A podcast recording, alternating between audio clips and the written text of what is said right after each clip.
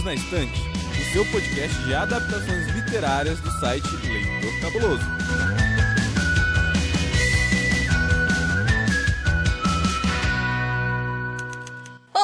Olá, cabulosos e cabulosos! Sejam bem-vindos ao episódio número 59 do Perdidos na Estante. Continuando então o nosso arco sobre as obras clássicas escritas por H.G. Wells e também as suas adaptações para o cinema, hoje vamos falar sobre o livro A Ilha do Dr. Morro, Ei, se eu falei certo o nome do cara? Falou, falou sim. Eu sou Domenica Mendes e aqui comigo estão meus dois amigos, o senhor Paulo Vinícius. Olá a todos, vamos ver a nossa experiência genética da semana. Ai meu Deus, que medo! E também o nosso convidado de honra para essa aventura, pela primeira vez aqui no Perdidos na Estante, o Capitão Ace Barros, lá do Multiverso X. Saudações, cabulosos e cabulosas.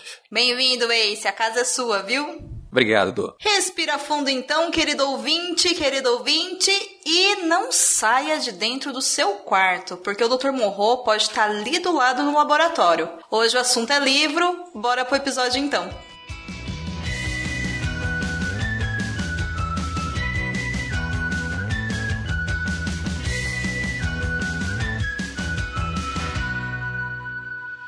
Antes de começar o episódio, eu quero lembrá-los de que nós já começamos esse arco há duas semanas atrás. E no episódio 57 nós falamos sobre o livro A Máquina do Tempo. E no 58 nós falamos sobre os dois filmes que já foram adaptados também de mesmo nome. Então, se você quiser ouvir a biografia do autor e conhecer essas duas obras, volta duas casas e dá o play lá no episódio. Sobre a Ilha do Dr. Morro, é surpreendente a gente aceitar o fato de que sim, H.G. Wells É um homem do século XIX e essa obra foi escrita no ano de 1896. Então faz um tempinho aí que essa obra já está entre nós. E a última edição é da editora Alfagarra, que está numa edição do ano de 2012 com a tradução também do Braulio Tavares. Esse livro é bem curtinho. Aqui no Brasil ele tem uma tradução com 170 páginas. Então ele é um livro fácil de ler e ele é um livro rápido e é um livro curto, mas a sinopse para você que não tem a mínima ideia do que a gente está falando aqui, eu vou deixar por conta do capitão. A Ilha do Dr. Morro, a gente acompanha o náufrago Edward Prendick, que é resgatado por uma tripulação de um navio estranho, onde transportavam-se animais para uma ilha que não estava no mapa. O enredo, a gente vai acompanhando as desventuras do Sr. Prendick nessa ilha, onde ele descobre que um médico, que ele já ouviu falar pelos seus trabalhos um pouco não ortodoxos, vamos dizer assim, que trabalha com criaturas monstruosas nessa ilha tropical, e ele é obcecado pela ideia de transformar animais em homens através de cirurgias e hipnose. Ele trabalha com vivisecação dos animais, né, transformando eles ainda vivos, sofrimento, aquela coisa mexendo nos tendões até dar uma forma humana até a criatura. E isso leva ao passo do horror misturado com a ficção científica que dá o clima ao livro, onde a gente tem algumas discussões sobre religião, ética científica e evolução. Ninguém nesse planeta conseguiria fazer uma sinopse tão boa, gente. Olha, você tá de parabéns. De verdade, eu estou surpresa porque, olha. Quando a gente gravou sobre o episódio da Máquina do Tempo, nós falamos sobre essa questão do quanto o H.G. Wells ele trabalha questões extremamente humanas, mas ele não se apega muito a technobubbles, né? Ou nomes diferentes. Então ele não é aquele autor que vai entrar e vai te explicar a ciência de como o puxou os tendões dos animais e transformou eles em criaturas quase humanas. Isso não importa, porque a questão que ele trabalha na ficção científica, nas obras dele, são as questões mais filosóficas da ficção científica, né, por assim dizer. Mas essa obra, ela tem um grande destaque no ramo, porque ela trabalha com engenharia genética. E aí o que eu quero começar com vocês já é logo de cara. Como que isso acontece dentro dessa história, gente? Como que é trabalhada a engenharia genética? Essa é uma daquelas obras do Wells que eu até acho um pouco subestimada em relação a outras, né? Eu, tenho um carinho muito grande pela Ilha do Dr. Morro. Tanto que é a terceira vez já que eu leio, depois de ter terminado a leitura, associando a um outro livro que eu li também recentemente. Apesar de eu ter visto o filme dele na época em que ele foi lançado, mas o livro eu li apenas recentemente, que é o Jurassic Park. E a gente pode traçar vários paralelos sobre as discussões sobre engenharia genética, o homem tentando dar uma. tentando é, ser Deus né, durante a história, querendo impor a sua visão a natureza. O Wells, na época que ele escreveu A Ilha do Tomorrow, ele não tinha boa parte dos conhecimentos sobre a área que nós temos hoje. Então ele criou uma história que provavelmente assustou na época, porque até o livro ele teve, ele fez um relativo sucesso. No começo, o Braulio ele fala muito de como o Wells ele teve muito sucesso nos primeiros 10 anos de carreira dele. Coincidentemente, foram os 10 primeiros anos em que ele produziu só aquelas obras que a gente mais conhece, que é a Guerra dos Mundos, a Máquina do Tempo, o Homem Invisível, todos pertencem a uma fase muito específica da carreira dele. Ele sempre vai colocar em discussão longo dos seus livros a relação do homem com a natureza, ética científica, religião. Ele vai colocar uma série desses questionamentos e tentar ver, a partir dessa autocrítica, dessa reflexão que ele faz ao longo da obra, qual é o posicionamento do homem no mundo, como ele se coloca em relação a essas questões. Tanto que sempre o final dos livros dele, e aí quem viu os episódios anteriores do Perdidos deve ter visto muito disso no Homem Invisível e na Máquina do Tempo, como ele sempre tem uma reflexãozinha final. Ele convida a gente a se questionar se é isso mesmo que foi discutido ao longo da, da história. Como que a gente está se posicionando como seres humanos? Somos civilizados, entre aspas, ou somos bárbaros diante dos nossos nosso comportamento? Pelo menos é, é, essa é a visão que eu tenho a respeito das várias obras que, que já, pass, já passaram por mim. É, só fazer uma observação antes do Ace fazer o, o, a resposta dele, que o Homem Invisível, na verdade, ele é o tema do próximo livro que a gente vai ler, Ai, porque a gente está indo por ordem de publicação. Uhum. O episódio anterior foi Máquina do Tempo, o segundo dessa boa fase do Wells, ainda do Dr. Morro, o próximo é o Homem Invisível e fecha com a Guerra do Mundo, que, dando aqui uma, uma viajada e fugindo um pouco da pauta, a Guerra do Mundo eu acho que realmente é a obra que colocou ele em ênfase, Sim. que todo mundo já ouviu falar, inclusive ele tem uma questão toda de audiovisual muito interessante Sim. que vai ficar sendo falado daqui um mês.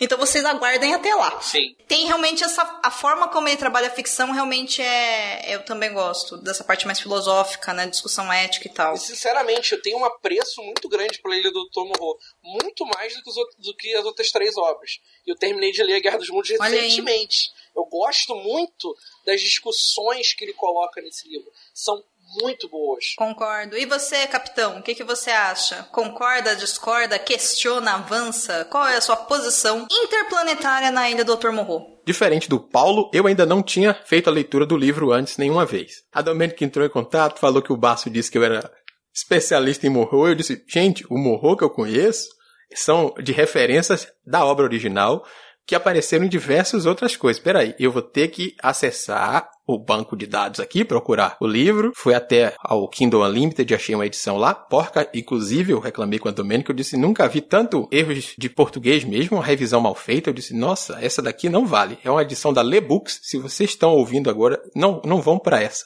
Feita a denúncia, eu fui atrás do livro para conhecer mais sobre a história, porque eu conhecia realmente das referências, eu até brinquei com a Domênica que eu conhecia até referência no em um episódio das Três Espiãs Demais, onde elas vão para uma ilha que transformam as pessoas em animais e tudo mais. Os Simpsons tem um episódio do Dia das Bruxas que tem uma paródia sobre isso, que é a ilha do Dr. Ebert. A série Orphan Black tem citações. Na Marvel tem dois personagens inspirados no Dr. Morro. Um que se chama David Morro, que é um, um engenheiro genético já, que apareceu nas histórias dos mutantes. E tem outro personagem também com a mesma pegada, que é o Autoevolucionário, que é um personagem que faz manipulações genéticas em animais para evoluírem eles para seres humanos. De onde a Marvel pegou isso? Obviamente, dessa história.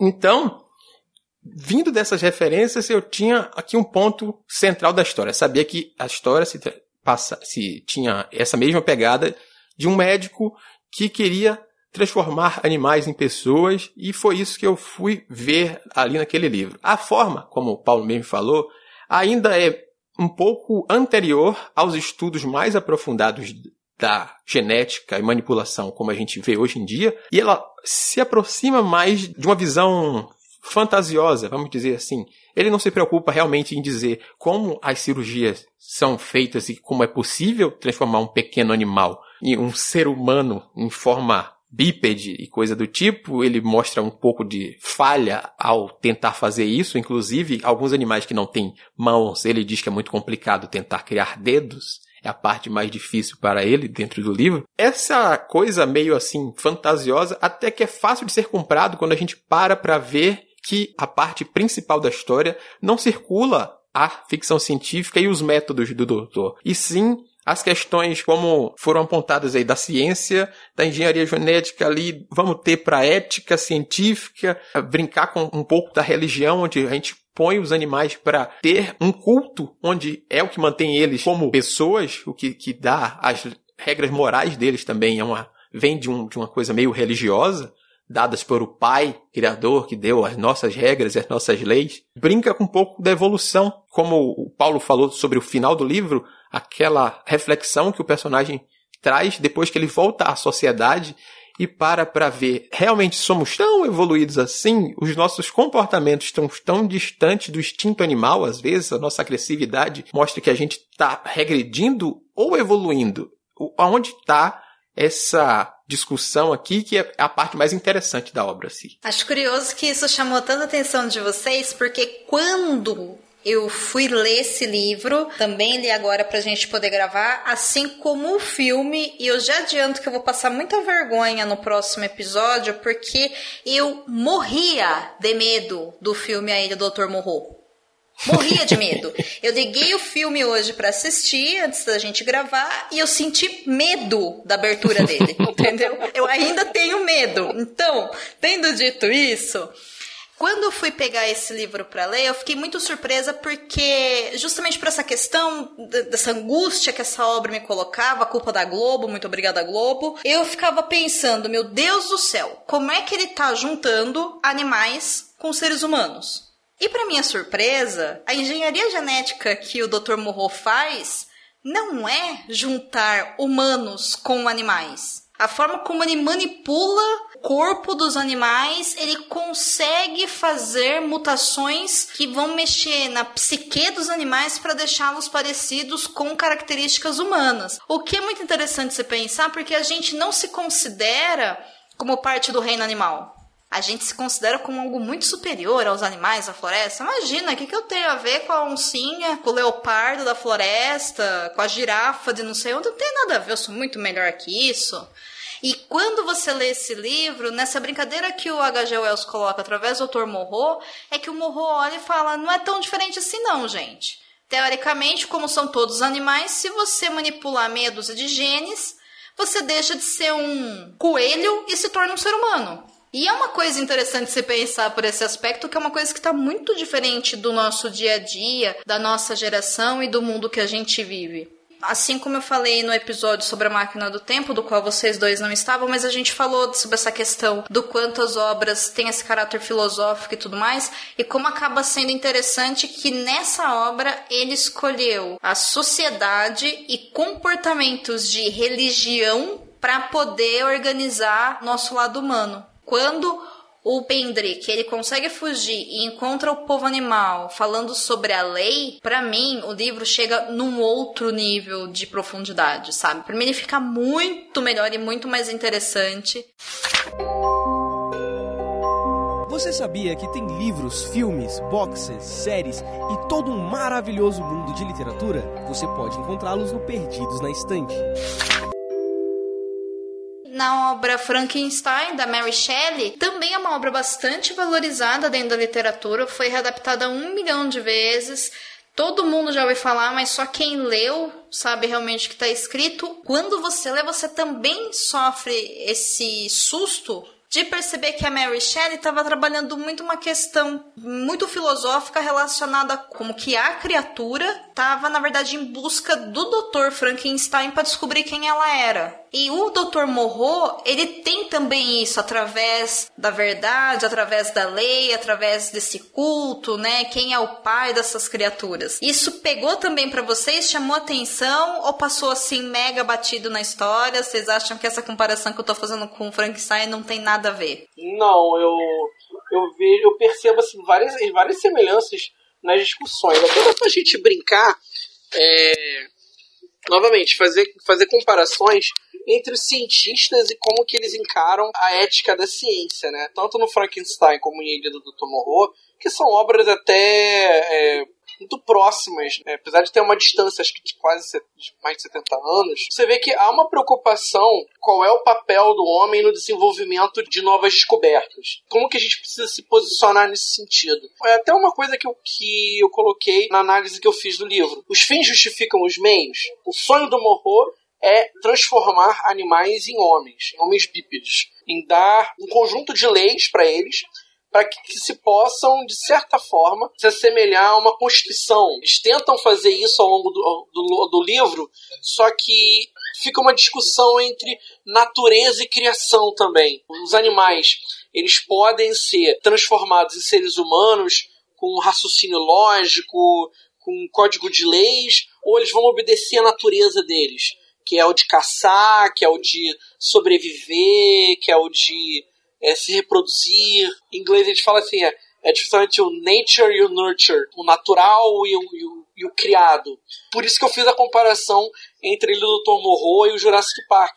A gente tem dois cientistas que eles estão tentando impor o seu sonho em criaturas que nada tem a ver com os sonhos desses cientistas. E aí, muito cuidado nessa hora, porque a gente, toda vez que a gente pensa em Jurassic Park e fala das pesquisas científicas feitas com os dinossauros lá, a gente pensa naquele bom velhinho do filme, no Hammond do filme. É o velhinho legal, que tem dois netinhos. O Hammond do livro é completamente diferente. O Hammond do Crichton, que é o autor do livro, ele é um cara que é, ele tem o sonho dele, ele, é nesse ponto ele é um pouco parecido com, com o Hammond do filme, mas ele não tem nada de bonitinho e engraçadinho. Ele quer fazer o sonho dele acontecer, porta de que maneira. Até tem um momento em que Grant precisa chamar a atenção do Hammond porque ele esqueceu dos netos. Então, o Morro, no livro, ele está tentando impor a visão dele e os pares dele o alertaram disso. Falaram assim: não, peraí, calma lá. Não é bem assim. Você não pode alcançar o seu objetivo de qualquer maneira. E aí a gente parte para a filosofia que o Wells tenta colocar no livro. Peraí, mas se a gente for parar para pensar, quem está sendo mais selvagem é o Morro, que está torturando os animais para alcançar os seus objetivos, ou são os animais que acabam revertendo a sua forma original, caçando os humanos? Será que não é uma coisa que o próprio Morro ele não chega a ser mais selvagem do que os animais que ele mesmo criou? O Dr. Morro, ele é o personagem que é o pior personagem, o personagem mais violento, quem que tá mais errado é o Morro, as criaturas. Para mim, do início da obra até o final, como quem conta a história é o Pendrick, isso fica muito claro que ele tem a visão de que o pior é o Dr. Morro. Sim, não, até porque o narrador não é confiável. Tem esse detalhe ainda, né? Porque o Wells, é, ele coloca a narração em primeira pessoa e a visão toda é do Prendick. Né? O tempo todo é do Prendick. E, e a, ele deixa claro ao longo da narrativa que ele só está falando daquilo que ele está vendo. De vez em quando, de vez em quando, ele coloca algumas cenas que ele não estava vendo, mas é a partir de deduções que ele faz. Então, o Prendick entende logo de cara que o Morro ele é um cara maligno a partir da, do conjunto de convenções, de posicionamentos ideológicos que, que ele tem desde o começo. Tudo bem, a gente, claro, a, a história deixa bem claro que o Morro ele é um cara maligno, mas a gente também precisa entender também que o Prendick só vai conhecer o Morro lá para metade da história. Ele acaba sabendo do Morro muito pela relação que ele tem com Montgomery. Ah, ah, tem um cientista aqui que é o responsável pelos animais. Aí, ah, o cientista daqui ele chama Morro. Morro? Onde eu ouvi esse nome? Aí ele vai puxar da memória dele que ele lembrou de um médico que tinha é, sido expulso pelos pares dele lá no continente, e aí tinha lá uma, uma situação de falta de ética da parte desse cientista e tal. Então, mas a gente nunca pode esquecer que a narrativa ela é do Prendick. Então, e ele muitas vezes é um narrador não confiável, porque ele não sabe das coisas. Ele vai descobrindo.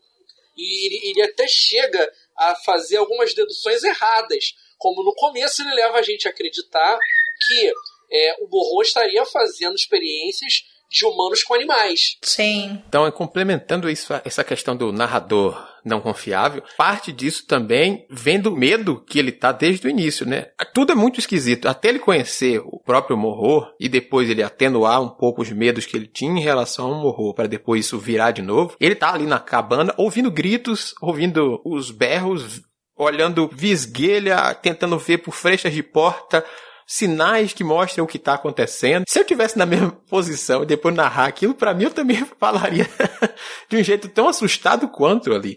É esquisito. Durante a leitura, para mim, essa questão de os monstros serem bem esculpidos, né? Seria essa a questão.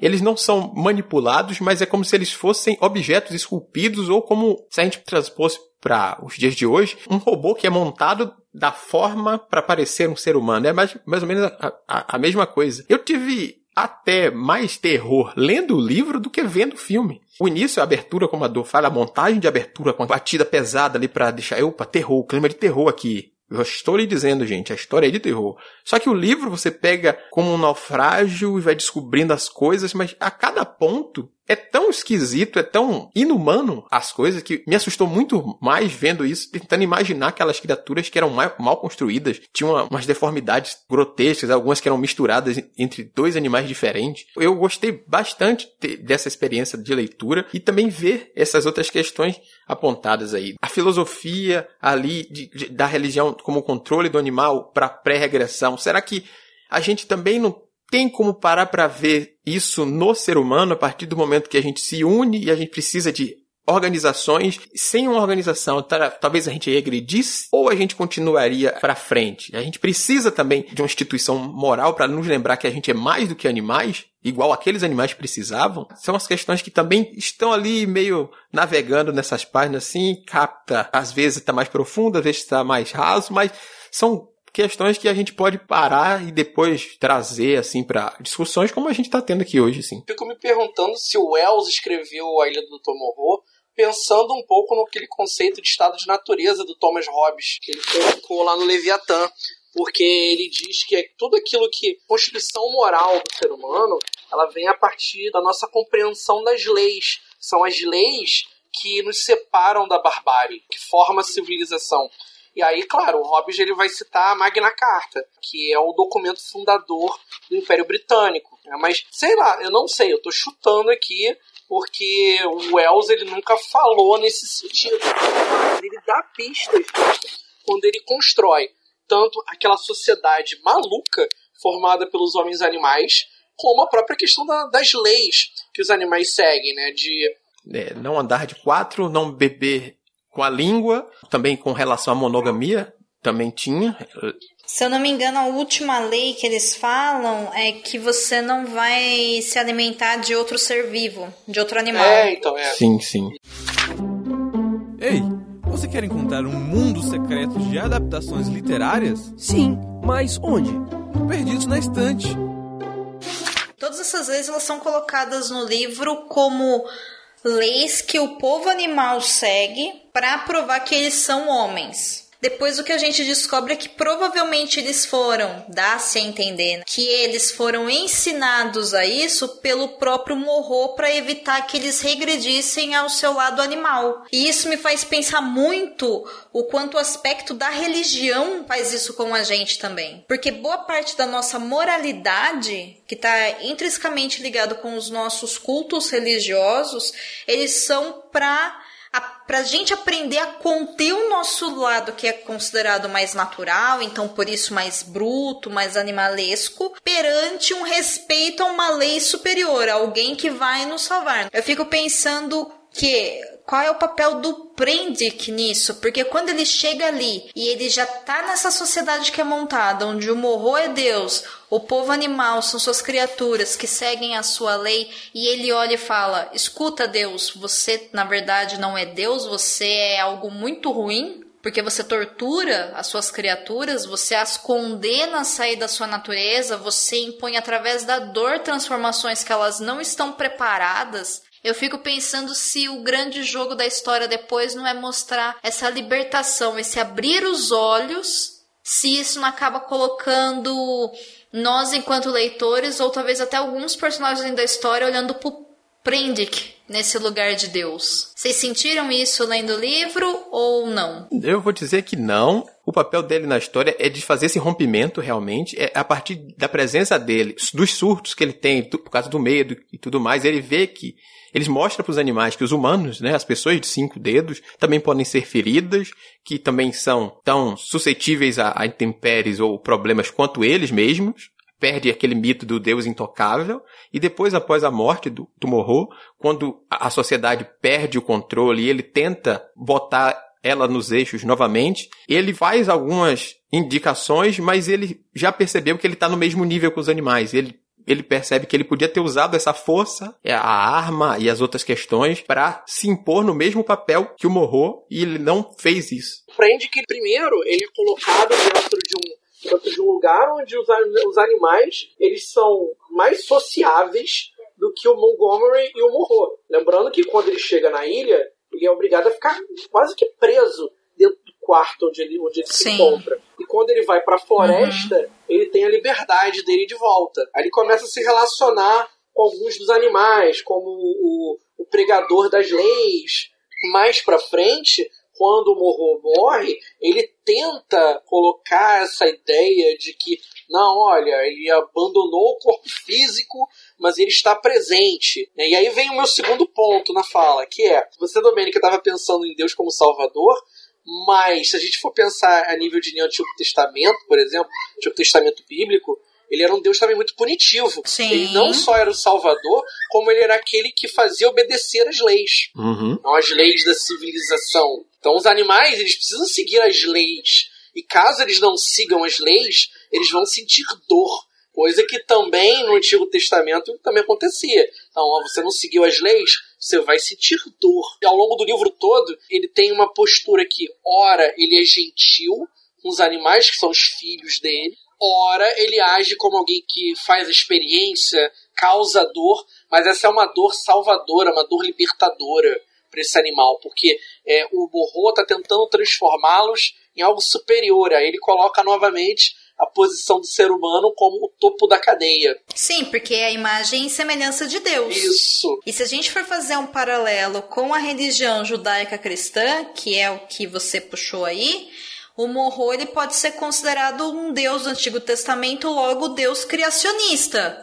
Porque o que Jesus Cristo fez, talvez poderia ser até o papel que o, o prende que faz quando ele chega lá e ele traz a salvação. Ele até fala em nome desse Deus, mas ele, ele respeita, ele acolhe, ele protege, ele foge, ele dá a segunda, a segunda cara a tapa ele só mata mesmo alguma criatura do povo animal quando não existe uma outra solução, porque ele tá ali numa ilha e querendo ou não, ele não é Deus, ele é humano. Para mim, a parte que chega em torno ali do capítulo, se eu não me engano, é 7 ou 8, que, que ele tem esse contato com o povo animal. E esse povo animal, ele apresenta as leis para ele, é o momento que a obra ela vira uma outra coisa completamente diferente, sabe? E é esse momento também que a gente começa a olhar o morro e a gente quase. A gente tem essa impressão que a gente quase vai entender o que ele faz, mas a gente não entende. Você termina esse livro sem entender o que o Morro tá fazendo, sem conseguir achar que ele é um cara que sim, ele estava certo. É justificável a tortura que ele fazia porque ele estava criando criaturas melhores. Não, não é. O livro não te dá margem para achar isso. O livro ele te dá margem para você analisar como esse povo se organizou, como que a lei acontecia, como que esses personagens lidavam com isso. O Montgomery ele é um personagem muito interessante nesse ponto porque ele tá ali, né? Ele não é nem o Morro, nem o Salvador, nem a criatura. Ele passa por todos esses de acordo com a necessidade dele. E ele perde a cabeça quando o Morro morre, porque ele também adorava o Morro como um deus. O, a Ilha do Dr. Morro também pode ser encarada como uma alegoria do colonialismo europeu no século XIX. Sim. É, é um momento em que os europeus eles começam a, a, a entrar no interior do continente africano e na Ásia para impor a sua visão de mundo àqueles que viviam lá, as culturas que existiam lá. Você, a gente pode entender a vivissecção como uma maneira de ah, o europeu está pegando o africano e o asiático e cortando pedaços deles, da cultura deles e enxertando na cultura africana ou na cultura asiática. Se a gente reparar nas páginas do, li do livro em si, as descrições primárias dos animais eles são levados a isso também. A gente vê como a ilha ali, os nativos, ele pensa em nativos da Ásia ali, mais puxado pro oeste mesmo. Os povos da. Meu Jesus, esqueci agora. Da Oceania ali, aqueles, aquelas pessoas aspecto negroide. Sim, sim, era esse ponto justamente. Que ele puxa meio assim para todos os animais, de certa forma, ele lembra ou alguém assim, puxando ele falar os aspectos negroides, ou ele vai, faz descrição de dizer que eles são morenos, de, terta, de certa forma assim, aí você lembra daqueles povos da Austrália e aqueles povos daquela região ali também, os Maori, aquela, aquelas pessoas que são mais morenas assim também. H.G. Wells, gente. Leia H.G. Wells. E por falar em ler H.G. Wells, Senhor Paulo Vinícius, por favor, nota de 1 a 5 selos cabulosos para a obra, bem brevemente, e o seu ultimato. Você recomenda esse livro, sim ou não? Eu acho que a Ilha do Tomorrow ele é um, um, dos livros mais subestimados da biografia do, do, do H.G. Wells. Como a gente pôde discutir nesse episódio, várias interpretações possíveis. Ele é riquíssimo em alegorias, simbologia, eu dou quatro selos cabulosos. Não dou cinco porque eu senti uma falta de um desenvolvimento do personagem. Eu achei que ele ficou. O Wells ele ficou muito naquela de. Ah, eu coloco ele como personagem orelha, ou eu coloco ele como personagem independente e com seus próprios com, próprio conjunto de valores. Ele ficou com um pé lá meio cá. São 170 páginas que você não sente, porque é um livro no formato folhetim. Você emenda isso em dois dias, três dias, no máximo, lendo. E você, capitão, qual a sua nota multiversística em selos cabulosos para a obra aí do Dr. Morro e se você recomenda essa leitura, sim ou não? Eu vou começar então falando que eu recomendo sim. Eu acho que vale bastante a pena ler e reler, já que é um livro curto, como o Paulo falou aí, porque a gente você vai ler primeiro, aproveitar a história em si, depois você vai poder fazer uma segunda leitura, já com um olhar mais específico, procurando esses outros pontos que a gente apontou, para você se aprofundar ainda mais nessa história, nos, nos debates que ela traz. E eu acho que pelo que ela se propõe, pelo que ela apresenta, mesmo tendo uma outra falha assim, eu dou cinco selos cabulosos para ele. Aprovadíssimo. Eu também dou cinco selos cabulosos para essa obra. Entendo o argumento que o Paulo deu sobre o Prende ser um personagem que é de orelha e você não sabe se ele é protagonista se ele não é. Concordo, porém eu acho que o grande tchan da obra do H.G. Wells é falar sobre estruturas sociais e promover questionamentos através da ficção científica. E se você já leu, eu acho que é uma boa oportunidade de colocar ele aí na sua releitura, às vezes questionando e analisando sobre um pouco do que a gente falou também. Eu acho que vale muito a pena. HG Wells, eu estou apaixonadíssima por você. Eu sei que você nem existe mais, mas em algum lugar do mundo você existiu, então fica aqui o meu amor para você. E chegamos ao final então desse episódio. Conseguimos sair dessa ilha. Quem diria? Olha, eu achei que a gente não ia conseguir, confesso. E antes de mais nada, eu tenho que agradecer muito a você, Paulo, por ter participado de mais um episódio aqui do Perdidos na Estante.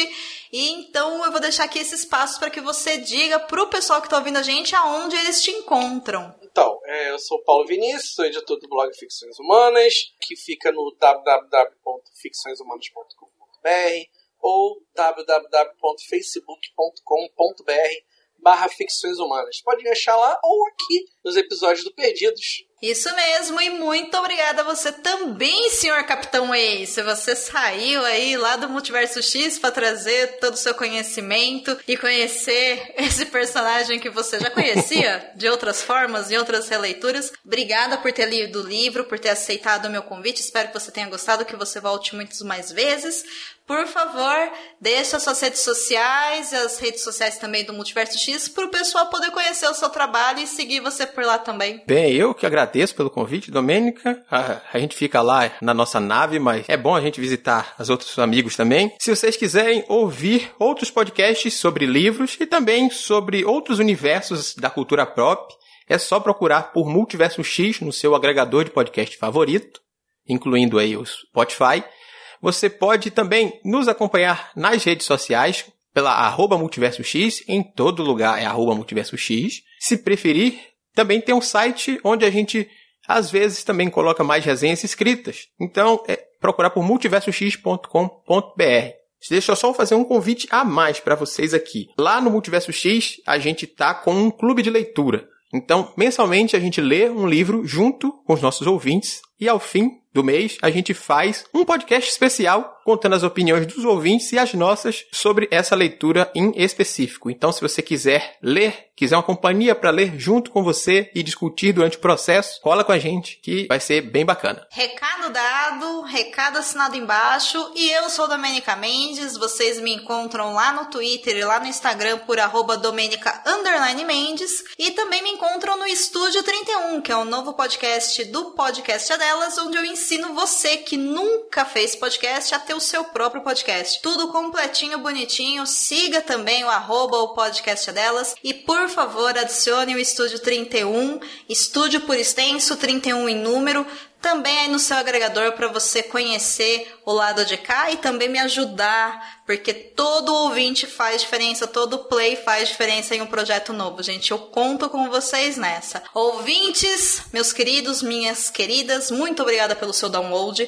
Se você gostou desse episódio, não esquece de assinar o feed. Recomendo Perdidos na Estante para um amigo ou para uma amiga e vai lá no nosso site comentar. A conversa continua por lá agora. Só para lembrar, o site é leitorcabuloso.com.br. Aproveita também e segue o Leitor Cabuloso nas redes sociais. Em todas as redes nós somos arroba Leitor Cabuloso. E se você gosta do nosso trabalho e pode contribuir com pelo menos cinco reais por mês para que a gente consiga produzir mais episódios do Perdidos, mais resenhas no site Leitor Cabuloso, mais episódios do Boteco dos Versados e muito mais coisas, Estamos lá no Catarse ou no PicPay. No PicPay, pelo celular, você procura por arroba leitor cabuloso e no Catarse é catarse.me barra leitor underline cabuloso. Eu aguardo o comentário de vocês lá referente a esse episódio, tá bom? E no próximo bloco, recados e comentários sobre o episódio número 58. E na semana que vem, voltamos para conversar sobre os filmes baseados no livro A Ilha do Dr. Morro.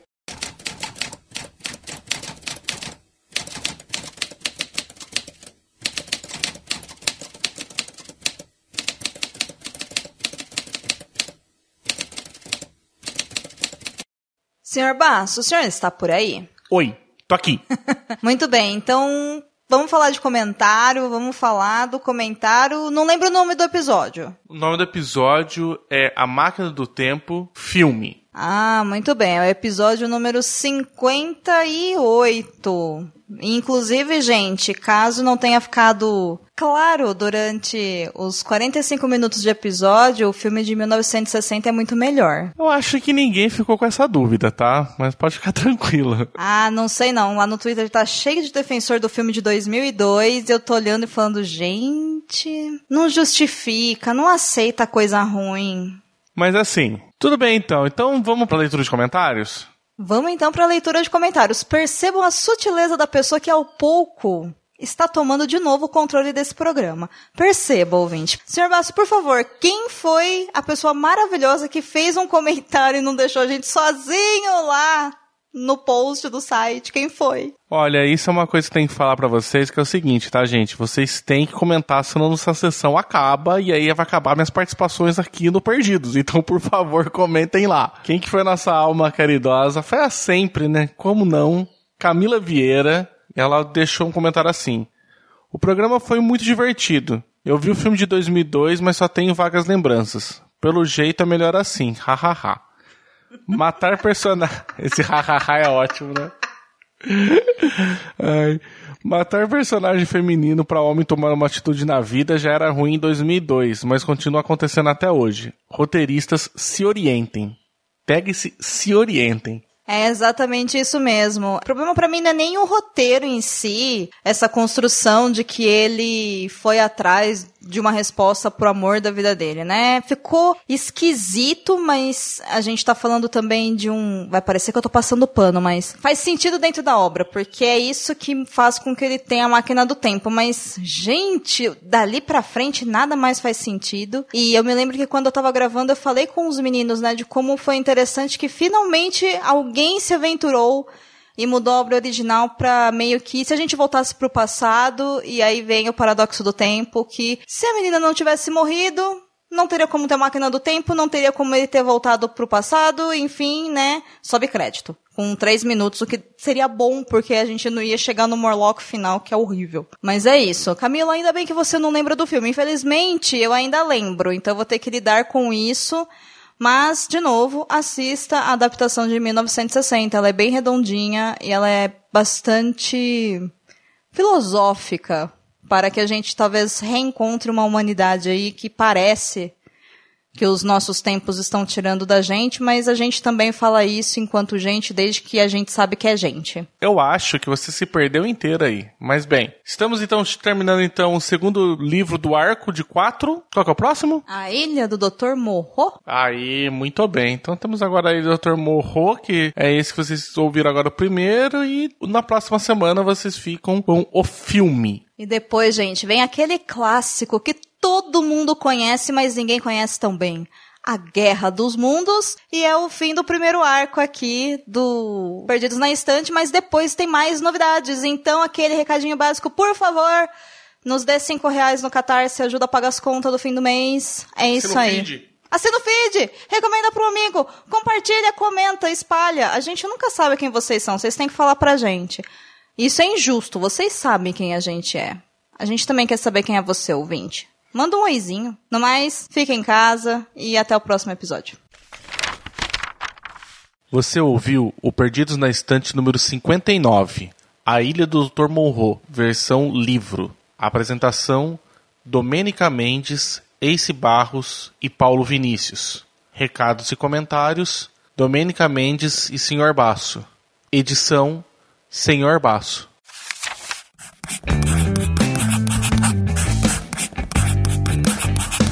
Esse podcast faz parte do site Leitor Cabuloso. Conheça nossos conteúdos em www.leitorcabuloso.com.br.